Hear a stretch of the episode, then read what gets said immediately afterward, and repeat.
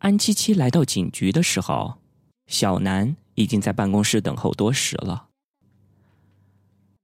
哎呀，小南，你最近的精神状态比以前好多了，是不是又给我带来了什么好消息？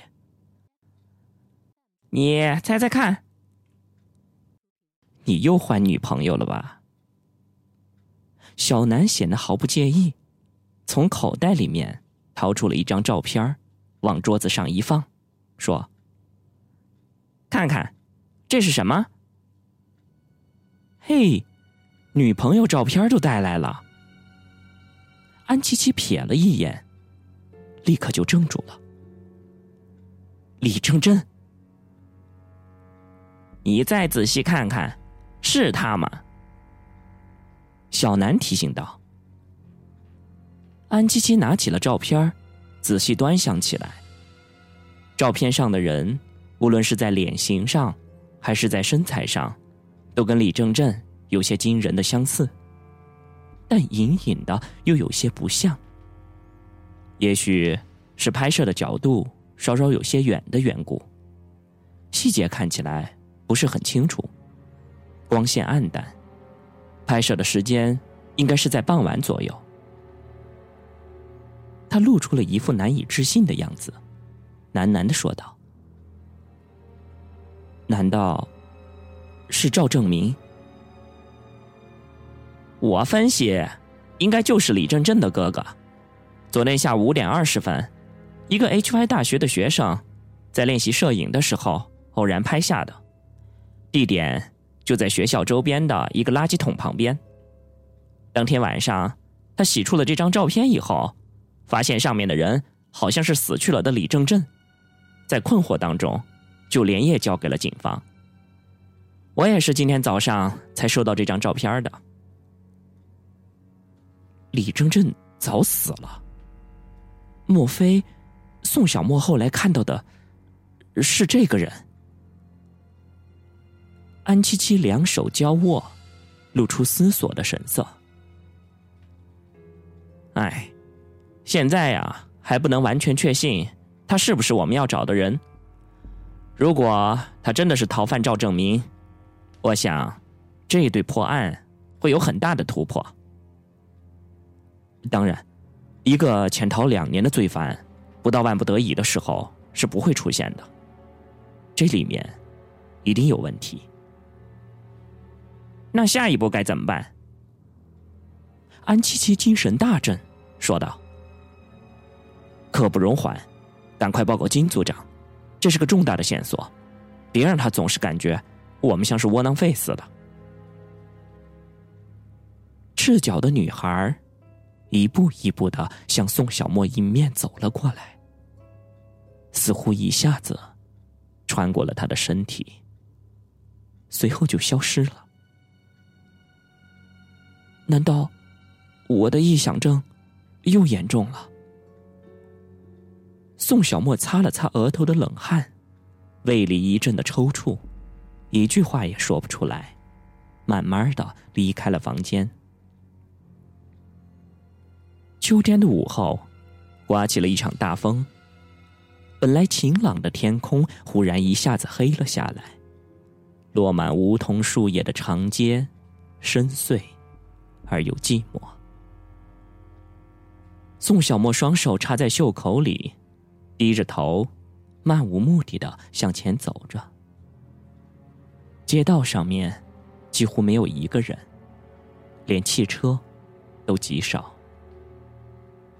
立交桥下，一座座水泥柱子插在这个城市里，把前面的长街挤压的深不可测，仿佛是等待着吞噬宋小沫的巨口。就在宋小沫摇摇晃晃的抬起头的时候，一个熟悉的身影出现在前面大桥的中间。人影融合在风沙中，缥缈虚无，仿佛一个幽魂，或者黑夜里浓烈的空气。宋小沫怔了怔，指着那虚无的人影：“为什么你一直纠缠我？”你到底要干什么？那人影悠悠的叹息了一声，说：“我要你帮我报仇。”他就是那个死去的李正正。怎怎么报仇？宋小沫瞪着眼睛问：“那个隐藏在背后的鬼。”你为什么要找我？因为下一个有可能就是你。只有跟我合作，你才有可能避免灾祸。嗯，你是是人是鬼？你你到底是谁？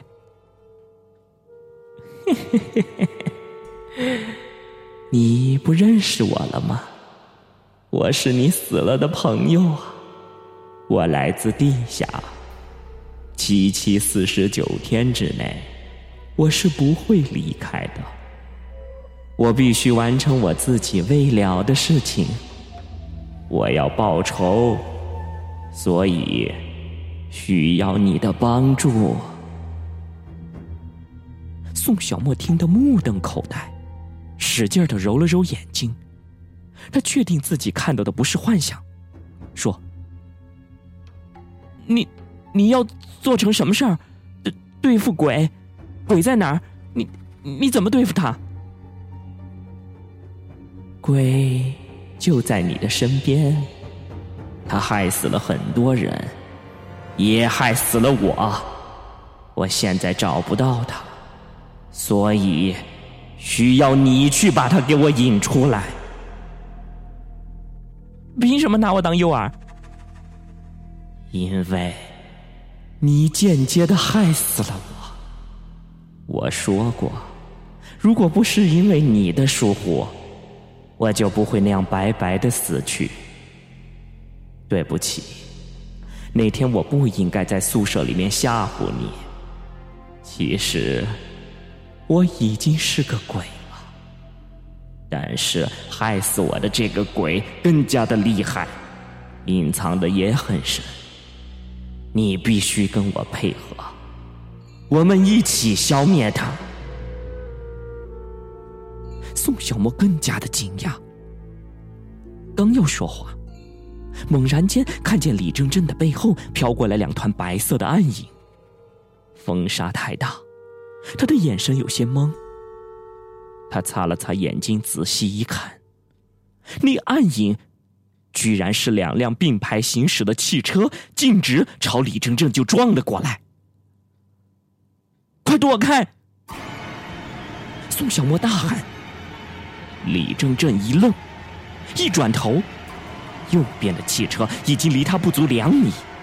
他知道后面有汽车，却没注意到这汽车要将自己置于死地。在惊骇之下，他往右侧一跳，但是仍然没有逃开汽车的撞击。只听“砰”的一声响，李正镇飞出了数米，重重的摔在了桥面上。然后两辆汽车竟然风驰电掣般的掠过，然后猛地掉头朝着他碾了过来。李正正一跃而起。翻身越过了桥栏，跳下了十多米高的桥下。宋小沫惊叫着跑过去，爬到栏杆边上往下望去。他惊讶的发现，在大风当中，李正真居然没有垂直的坠下去，而是在空中划出了一个弧形，像是御风飘飘般的，轻飘飘的落在了桥下。但是显然，他也受了伤。这仰头望了望桥上，身子趔趄了一下。而这时候，那两辆汽车已经停住，下来了几个人，趴在桥栏上面看了一下。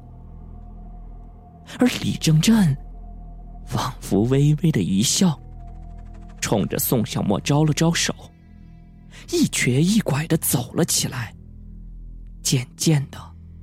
消失在一个高楼的拐角处。桥上的几个人分头行动，其中三人上了一辆车，然后飞快的驶到了桥下，往右一转就追了过去，而剩下的三个人则待在原地搜索着什么线索。还有一个人朝着宋小沫走了过来，这一瞬间的搏杀令宋小沫目瞪口呆。前方出动了六七个人，两辆车猎杀李正镇。虽然将他撞伤，但是那个李正镇竟然在如此被动的局势下成功的逃脱。但是那些人究竟为什么呀要追杀李正镇呢？他们是什么人？是捉鬼？难道他们是现代韩国版的茅山道人？宋小沫茫然的看着四周，方才的搏杀。就像是在做梦一样。陌生人像鹰一样的盯着宋小沫，面无表情的问：“那个人究竟对你说了什么？”他他什么也没说。告诉我，他住在哪里？陌生人显得有些不耐烦。他是孤魂野鬼。我怎么知道他住在哪里？宋小沫没好气的回应着，心想：这个人的年龄最多三十出头，气质上佳，可是态度却如此的傲慢。他究竟是谁呢？陌生人停顿了几秒，忽然哈哈的大笑了起来，说：“哈哈哈哈他哪里是什么鬼呀？我看你是糊涂了吧？”实话告诉你吧，刚刚才那个人我认识，已经死了好些天了。你说的那个人叫李正镇吧？对呀，那为什么你们要追杀他？我们只是抓一个逃犯而已。逃犯？宋小沫越听越糊涂。那个陌生人见他，却是什么也不清楚。然后直截了当的说：“他不是李正镇，也不是鬼，而是李正镇的哥哥，一个曾经越狱的逃犯罢了。我们找了他很久，希望你把你知道的事情如实的告诉我们。”呃，啊，是李正镇的哥哥。宋小沫一下子呆住了。原来他在宿舍里面看见的鬼，并不是他本人，而是他的哥哥。他们兄弟俩长得有些相像。这两年来，他一直潜伏着，直到李正正死后才出现的。我们也是刚刚接到情报以后才进行抓捕，没想到还是让他给跑了。他是一个杀人重犯。我希望你不要隐瞒什么。宋小沫觉察出对方是警察，也表现的十分的配合，说：“我也是受害者，他在宿舍里面装神弄鬼，害得我都搬出宿舍了。刚刚他还想吓我，幸亏你们及时赶到了。”这时候，那个人的手机响了，他接了会儿电话。然后匆忙的走上了汽车，隔着车窗对宋小沫说：“我还会找你的。”说罢，汽车吭哧的一声就跑了。望着渐渐消失的尾灯，宋小沫喃喃的问：“这个警察是谁呢？如果那个吓自己的人真的是李正镇的哥哥，那他报仇？”为什么要拉上我呢？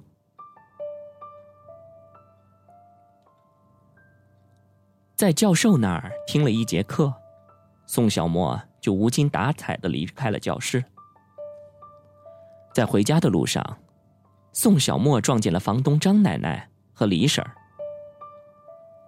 小沫，你回来了。张奶奶还是很和蔼的冲他打了个招呼。那个李婶儿。挎着一个篮子，神色古怪的盯着他。宋小沫瞥了篮子一眼，问：“张奶奶，还是给孙子买水果吗？是啊，我孙子可喜欢吃水果了。张奶奶一提到孙子，就高兴的合不拢嘴。宋小沫随便寒暄了几句，就朝别墅的方向走去。哥哥刚走到宿舍大门边，背后忽然传来了一个稚嫩的声音。宋小沫回头望去，看见彤彤楚楚可怜的站在身后，大眼睛里满是泪水。哎，彤彤，你怎么了？他连忙问道，然后蹲下去帮彤彤擦脸上的泪痕。哥哥，我的娃娃生病了。彤彤呜呜的哭着，他的鬼娃娃正放在草地上。那玩意儿，眼睛闭着，看起来确实是病殃殃的。哎，没事儿，大不了不要了。哥哥再给你买其他的玩具，比如变形金刚、哆啦 A 梦什么的。我不要，我就要它。嗯，我要给他治病。我知道他很疼很疼。哥哥，你相信吗？我是有感觉的。彤彤摇了摇头，吸了吸鼻子，说道：“啊，好了，哥哥知道了。娃娃得的是什么病啊？他的脑袋坏掉了。”他指了指鬼娃娃的头，眉头拧得打结，眼泪扑簌簌的直往下掉。啊，彤彤不哭，不哭啊！有什么困难，哥哥一定帮你。真的吗？娃娃的病再不治疗的话会死的。宋小沫一愣，随即又失笑，不知道该用什么样的话来哄小孩子。我知道你是骗我的，你又不是医生，怎么会治病呢？呃，这个一般脑袋坏了要做开颅手术的。彤彤听了，眼睛一亮，说道：“嗯，那你快点帮我把他的脑袋打开吧。”他雀跃起来，抓起草地上的鬼娃娃，像变戏法一般的，不知从哪里弄来了一把小刀。宋小沫笑着摇了摇头，接过了鬼娃娃和小刀。但是，当他正要小心的划开鬼娃娃的棉花脑袋的时候，他却突然觉得，在鼻孔之间，隐约多了一股怪怪的味道，掺杂在清新的空气里面，显得特别的难闻。不等他去寻找源头，那股气味已经越来越浓，甚至让他感觉到反胃。他皱着眉，正想问什么。彤彤摇着他的手说：“哥哥，你快点打开，快点啊！”宋小沫轻轻的划开了鬼娃娃的脑袋，恍然感觉有什么液体流了出来。他定睛一看，心头不由得一震，一些鲜红的血正从鬼娃娃的脑袋里流了出来。他顿时觉得胃里一阵的翻江倒海。彤彤，这这这是怎么回事？哥哥，娃娃的脑袋打开了，怎么流了那么多血呀？怎么流了那么多血？彤彤又哭了。怎么了？发生了什么事儿？有人关切的在问。宋小沫缓过了气来，回头看见秀子，正好奇的望着他。他就像是遇到了救星一样，哭丧着脸说：“这这个鬼娃娃，这这这个，咦，流血了。”秀子一片的茫然，随即又走到了垃圾桶边，朝里面望了一下，便大声的冲着彤彤嚷道：“彤彤，你是不是又戏弄哥哥了？那只死猫的头为什么你给割掉了？宋小沫飞快的跑过去，定睛一看，垃圾桶里正放着一只死猫，脑袋已经不见了，浑身血淋淋的。我刚才在打扫房间的时候，发现一只死掉的野猫，可能是吃了耗子中毒死的，我就叫彤彤拿出去扔掉，谁知道这个孩子……而话音刚落，彤彤就撅起了嘴。抓起了鬼娃娃，从割开的口子里面，一把将一只小猫的脑袋给扯了出来。那只小猫的脑袋光秃秃的，凸着两只鼓鼓的眼珠子，显然是被剥皮的。宋小沫根本没办法再看一眼，空气中那种浓烈的血腥味让他几乎要窒息。那个有些可怜又可爱的小男孩。在他的眼里，忽然变得和那个剥了皮的死猫一样的可怕和狰狞。他扭头就走，呕吐的欲望像洪水一样涌了上来。他刚跑过花坛，便抑制不住的，但是大吐起来。夜半时分，他默默的注视着那个楼梯。里面有人吗？真的有人吗？是活人，还是鬼？还是其他未知的东西？他心中的疑问越来越大。终于，好奇心一点一点的战胜了恐惧。他轻手轻脚的走上了那道楼梯。入口处。他发现有一把锁，他忍不住的又回头瞥了后面一眼，确信无人，才用手使劲掰了掰锁。那锈迹斑斑的大锁竟然纹丝不动。迟疑了一会儿，他从兜里掏出了钥匙，试探着把钥匙插向了锁眼，却依稀的听到了弹簧发出的“咯吱”的一声。那把锁竟然开了，难道这注定是要让他进来的？一时间，宋小沫忽然觉得这座屋子里面更加的诡异阴森了，他的心脏通通的猛跳不停。在门口冷静了片刻，然后用钥匙顶着门，轻轻的一推。只听“吱嘎”的一声，门徐徐的后退，转出了屋内的光景。窗外的月光从窗帘的缝隙间透了进来，屋子里面朦朦胧胧的。瞬间，他的后背心的汗毛竖了起来，因为。因为他又看见了那个诡异的微笑，那几个鬼娃娃正荡在半空当中，他们都咧着嘴，瞪着眼睛看着他，显得阴森而可怕。宋小沫轻叹了一声，开始巡视起整个屋子。奇怪，这个地方有些似曾相识。他隐隐的觉得，自己好像什么时候来过。渐渐的，物品都是如此的熟悉，却又闪烁着陌生的光泽。房厅的格局与男生宿舍并无太大的差别。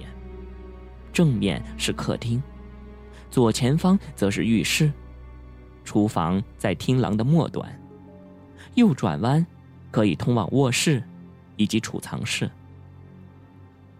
他忽然觉得很冷，全身的汗毛都竖了起来，然后他一口气的跑进了卧室。卧室的尽头立着一个衣柜，出门打开，临近的是一张单人床，床头还有一台老式的电视机和一盏台灯。宋小沫的心里忽然咯噔了一下，胃部不禁翻腾了起来。与此同时，那个女管理员腐烂了的人头，又在脑海里面一闪。这是金金仁玄的房间。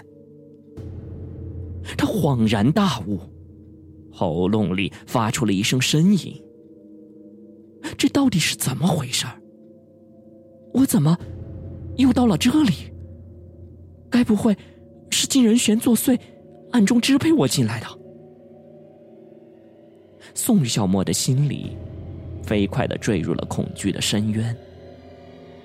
很多时候，他觉得自己再也无法逃脱命运的那根绳索。他一步一步的走进了那个电视机，而值得庆幸的是，那一颗人头并没有出现在他的视野中。他又摸了摸，无意之间，电视机被打开了。